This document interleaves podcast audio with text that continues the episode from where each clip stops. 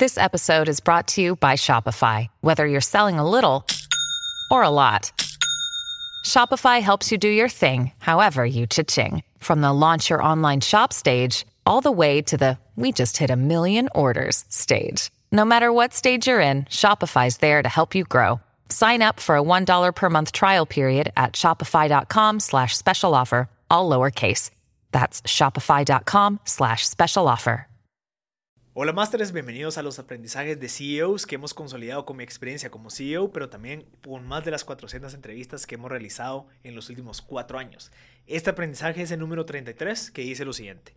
Un buen contador es clave, tener el ojo en el cash flow y qué entra y qué sale es importantísimo. Aprende lo básico de contabilidad y manejo de efectivo. Eso es algo que me lo recomendó pues un, un, financiero que me decía, mira, es importantísimo tener al menos los conocimientos básicos de contabilidad. Al momento que tú comienzas un emprendimiento, es clave manejar eso, ya que cuando, cuando crezcas, si no tuviste algún sistema, no tuviste una, una metodología para llevar el control y la contabilidad de tu empresa, pues cuando tú crezcas va a ser bien complejo porque vas a tener un desorden. Entonces es importante que te metas a cursos, que busques información o que te asesores de un contador o que tengas un contador que te pueda ayudar a, a llevar ese, ese, ese cash y eh, tener esa visibilidad de que entra y que sale y sabiendo cómo es que funciona el tema de la contabilidad básica.